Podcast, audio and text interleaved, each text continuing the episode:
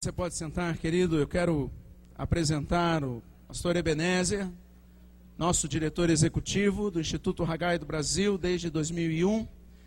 Ele vai estar nos trazendo uma primeira reflexão, uma palavra também de boas-vindas.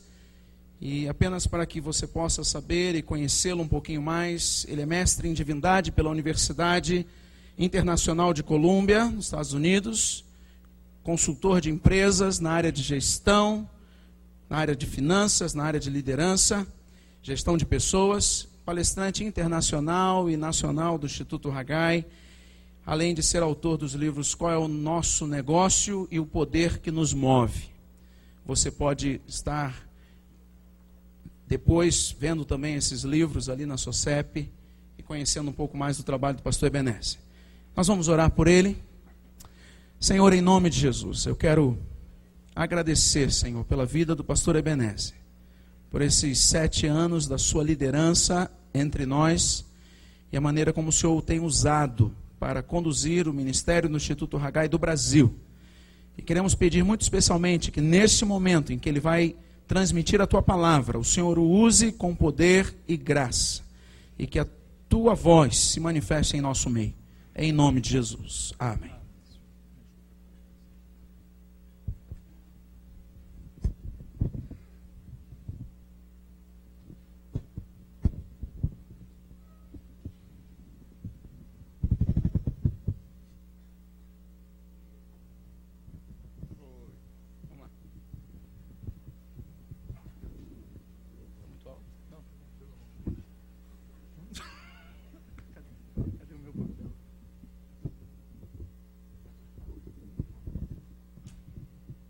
Nós precisamos de um curso de mestrado para mexer no troço aqui.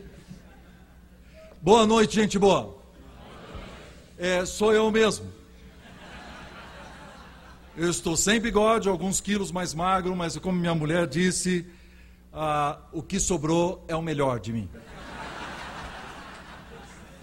E eu tinha uma meta que eu queria atingir de perda de peso e só faltou algumas gramas. Eu tirei o bigode para poder realmente alcançar, porque nós acreditamos em atingir metas audaciosas.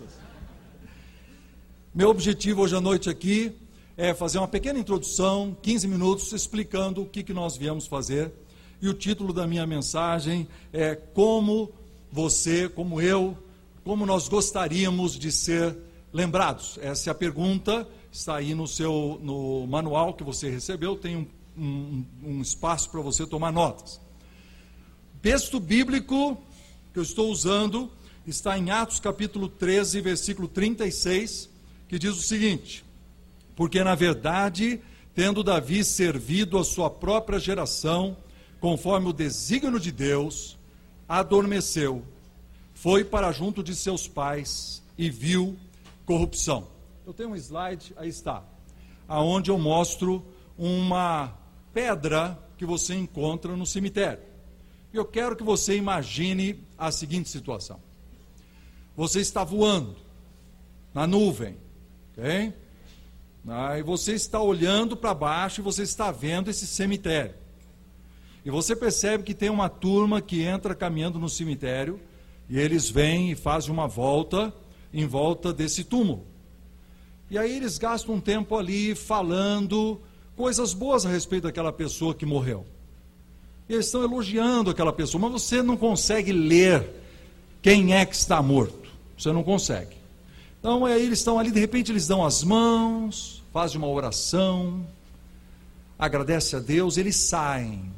E quando eles saem, você dá um zoom e você enxerga aquela pedra e está com o seu nome. E logo debaixo do seu nome está escrito essa frase: serviu a sua geração conforme o desígnio de Deus. Serviu a sua geração conforme o propósito de Deus. O que é que Deus tem para você? O que é que Deus tem para mim? Qual é o nosso legado? O que ficará depois que nós formos embora? Que, que vai marcar essa geração? Paul Meyer escreveu este livro, 25 Chaves para o Sucesso, construindo um legado para a próxima geração. E esse todo este, esse é, é, congresso está baseado em alguns capítulos deste livro. E tem uma citação aqui, quando ele diz assim: há um velho ditado que diz que se você quer saber o que as pessoas dirão sobre você depois de morrer, escreva o seu próprio epitáfio agora e viva desta forma até o fim. Não é interessante? Eu gostaria que na pedra do meu túmulo tivesse escrito alguma coisa como essa: serviu a sua geração conforme o propósito de Deus para ele. E ele só adormeceu depois que isso aconteceu. Ele só morreu depois que isso aconteceu. Agora, epitáfios, queridos, são pequenas linhas que resumem a essência da vida de alguém. E você pode até escrever o que você quiser, mas a prova real é o que as pessoas dirão. É o que aquele grupo em volta do túmulo compartilhará a seu respeito. Não é o que você escreveu ou mandou escrever. Porque eles saberão da sua vida real. Como você quer ser lembrado? Qual é o impacto que você terá na sua geração? Quando nós escolhemos uma imagem para este congresso, nós usamos esta imagem aqui. Ela mostra um, no retrovisor uma estrada velha, uma estrada de terra. E nós queríamos mostrar com isso que existe um caminho que já foi percorrido pelos nossos antepassados. E é uma trilha dura, uma trilha que foi construída por eles, foi aberta na picada, entendeu? E nós podemos incluir nesses antepassados os nossos avós, os nossos pais, mesmo que eles não tenham sido cristãos, por exemplo, eles nos ensinaram, eles deixaram uma herança para nós. Nós podemos incluir os missionários que chegaram nesse país, nós podemos eh, incluir os líderes deste país que construíram a nossa história, nós podemos incluir o nosso primeiro chefe, o nosso primeiro emprego, as pessoas que impactaram a nossa vida, o nosso professor. Eu tive um professor no segundo grau que me deu uma chinelada em público, na frente de 40 outros alunos, e mandou eu para a diretoria. Eu levei três dias de suspensão por um, uma bobagem que eu havia dito. Mas eu nunca mais esqueci ele deixou uma marca em mim, que eu lembro até hoje, porque isso que eu estou contando para vocês, está certo? E foi uma marca positiva. Foi mais positiva ainda, porque quando eu cheguei em casa, meu pai resolveu melhorar a marca, entendeu como é que é? E realmente marcar. E aí eu tive que ir na casa do professor e pedir perdão para ele. E aquilo você não esquece. Meu próprio pai, quando ele estava no final de sua vida com câncer. Essa história eu já contei em outros congressos. Ele, quando ele recebeu a notícia de que ele ia falecer, ele estava tomando uma sopa. Ele empurrou a sopa assim, levantou da mesa e foi lá para a sala e se ajoelhou no sofá ali. Nós já havíamos encontrado o papai orando no sofá. Quantas vezes, quando de noite você levantava, ele estava lá orando. E ele ficou lá durante uns 20 minutos. Meu irmão Roberto, que está aqui presente, respeitou o momento junto com a minha mãe. E aí ele se levantou depois de 20 minutos e veio caminhando na direção da cozinha. E aí meu irmão perguntou para ele: E aí, pai, tudo bem? Ele falou assim: Tudo bem, meu filho. Falei com meu Pai Celestial e está tudo bem.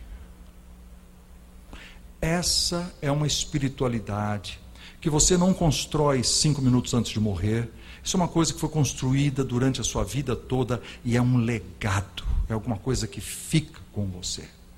Mas existe uma estrada nessa fotografia, que é uma estrada para frente, ela é bonita, ela é asfaltada. E muita gente telefonou para o Instituto Hagai dizendo assim: vocês erraram, né? Imagina, a fotografia para frente ainda deve ser uma floresta que nós temos que abrir. Não, não, não. Vocês entenderam? O tema do nosso congresso é construindo um legado. Essa é a estrada que você e eu temos que construir. Essa é o nosso sonho, é a melhor fotografia possível do nosso futuro preferível. É o que nós queremos fazer. Ele parece bonito, mas ele não vai ser fácil. Ele é um sonho, mas ele precisa ser construído. Ele vai dar muito trabalho.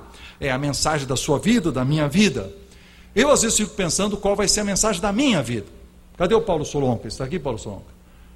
Paulo, Paulo, eu fui visitar a sua igreja algum tempo atrás e encontrei uma pessoa na porta que falou assim: Ô oh, pastor, eu me lembro do senhor. O senhor é o cara que matou o cavalo. Esse é o meu legado.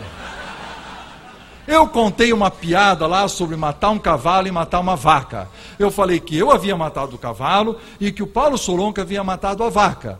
Quando terminei, a pessoa vem e diz assim: Eu sei que o nosso pastor não matou a vaca, mas que o senhor matou o cavalo, o senhor matou. E eu fico pensando, um sermão tão bom que eu preguei aquela noite, ela só lembra a história do cavalo, tá certo? Será que esse é meu legado? Por exemplo, eu sou uma pessoa muito organizada. Quem trabalha comigo acha que eu sou chato. Eu acho que eu sou apenas preciso, tá certo? Aí, então, porque eu gosto de processos, eu gosto de processos. Quando eu levanto de manhã para fazer café, eu tenho todo um estudo de como fazer a coisa. É muito legal, é muito legal. Eu acho super bacana, porque eu já fiz isso muitas vezes.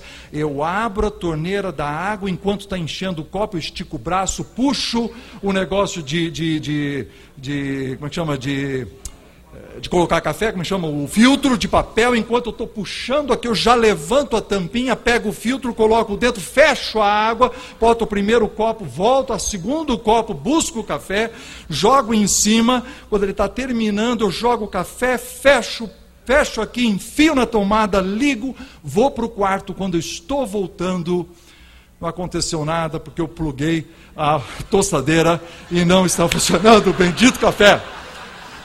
Será que esse é o meu legado?